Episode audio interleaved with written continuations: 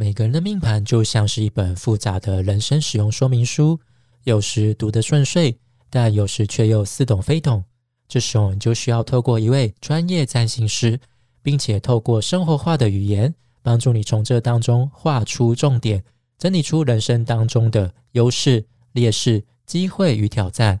占星仔的阿基拉提供多项占星命盘解读服务，有本命解读、流年占星、关系合盘。以及卜卦占星，想要预约或了解更多服务内容，欢迎点击下方资讯栏连接，来跟我一起解读小宇宙吧。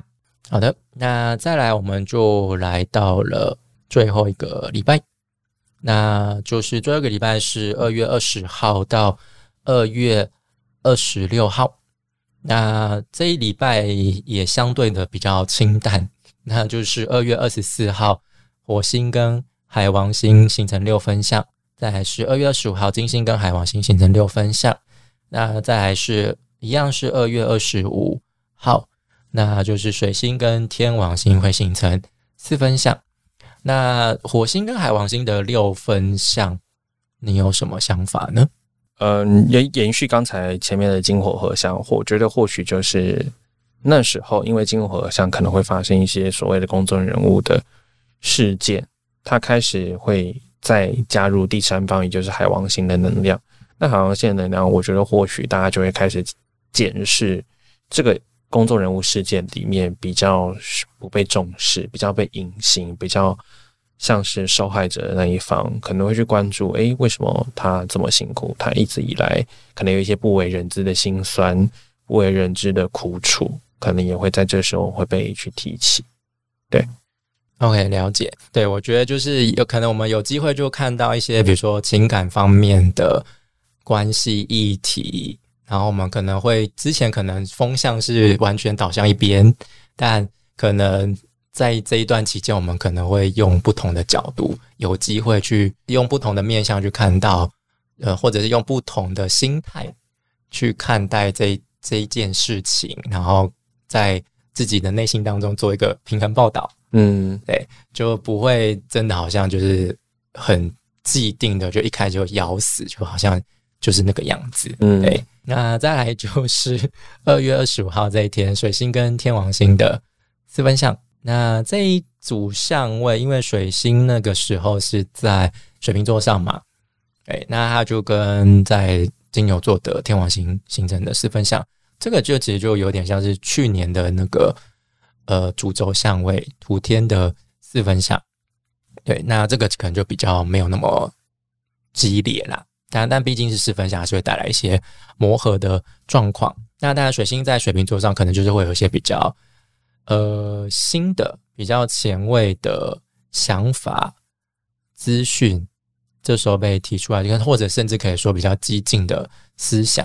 对我会觉得这。这这个星象很像是一种思维的奠基哦哦，因为水星其实就很生活化，这可能是可能是因为借由生活中的资讯，或是跟某个人讲话、某个人对谈的过程中，会接受哦，原来是这样的。你会接受到一个就是你看看似很细枝梢末节，但是可能会让你很震惊的资讯，然后借借由这样的对话跟沟通和这样的资讯，会开启你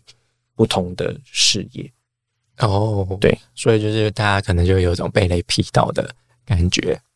对，所以过程应该就像前面我们刚刚讲，我们面对陌生的事情，确实都会先抗拒跟不舒服，但是等到你可以，但是我们也可以允许自己去抗拒不舒服，但是我们不要因为这个抗拒而不舒服，就觉得这样的思想是跟我不合的，或者就是我我我我不喜欢他，或是他就是错的。那你可以等到你比较和缓的时候，再回去再去仔细想想，哎，那句话是不是其实，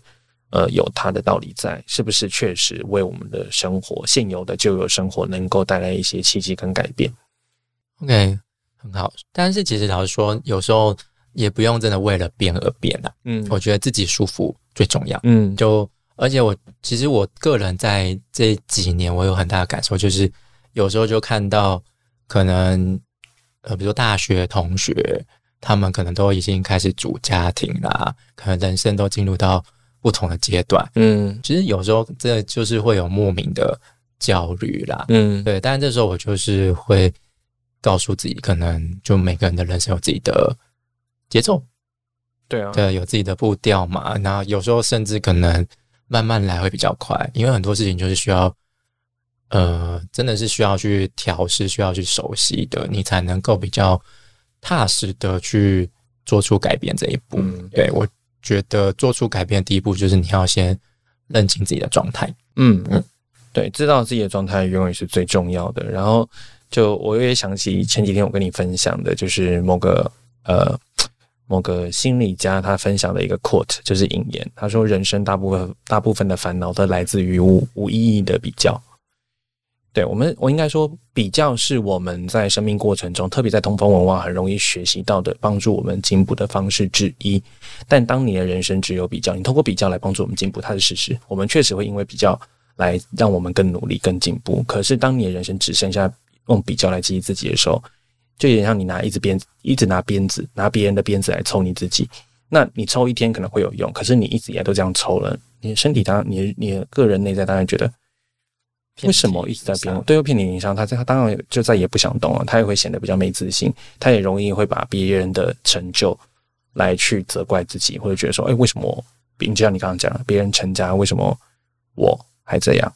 嗯但是没有啊，就像你讲的，每个人都有每个人自己的选择，所以知道自己在什么地方很重要。嗯，那你还有什么想要补充的吗？没有，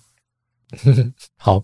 这个礼拜觉得这么也是跟第二个礼拜五一样无无聊。对啊，对，但但他他有提到就是一些比如说比较的问题，我觉得这算蛮蛮受用的。对，好，那我觉得这个月，我觉得这样子聊下来，我觉得这个月其实蛮适合去做出一些让自己改变的计划。对，就是比如说像有水平新月嘛，嗯对，那那大家可以在利用满月的时期去做一个呃回顾，去做一个评估，哦，就是说目前执行的怎么样子。对，那当然相对这个月可能就真的比较无聊一些啦，嗯，比较没有那么多。但无聊有时候也不见得是件坏事啦，对啊，相对也就是比较平静。一年之初本来就是要一些累积，嗯，种子要发芽，也要先蓄力。对对，所以我就会觉得，毕竟就刚好也是农历年刚开始，所以蛮符合这样的概念。而且你在之前在新年你会做一些新年新希望，现在你要开始把这些希望呃这些计划付诸实现，那就要怎样把阶段性的计划把它去铺陈下来，就很符合这个月那个土星水平的那个能量。嗯嗯，再加上火星现在还在摩羯座嘛，嗯摩羯座也是一个比较务实、比较踏实的一种能量模式，而且它现在是入旺的状态，所以像我们上个月就有聊到，可以利用在火星摩羯的时期去做一些短期的计划。嗯我觉得他待在摩羯座这两个月内，大家可以就是好好的锁定目标，尝试就是按部就班的执行它。嗯，对当然，我觉得计划这件事情很重要，因为你没有任何的计划，你可能真的就是最后很容易就会放弃。对，这个又你既然这样讲，我也让我想到木星双鱼，对他有理想，但是你还是需要透过一些你刚我们刚刚讲的复那个计划、规划、进程去推动它，对，不然再好的想法也只会留存在你的脑内。对，就是还是要尝试着接地气吧。嗯，对，对，不然就是永远就只能活在双鱼的粉红泡泡里面，呃，不愿醒来。这样好像也不错。对，好，那我们这个月就到这边结束喽。尴尬，谢谢大家。好，那以上就是二零二二年二月份星象解读。如果你喜欢我的内容，欢迎分享给你的亲朋好友们。大宇宙会保佑你们今年平安顺遂哦。那我们就下次再见，拜拜。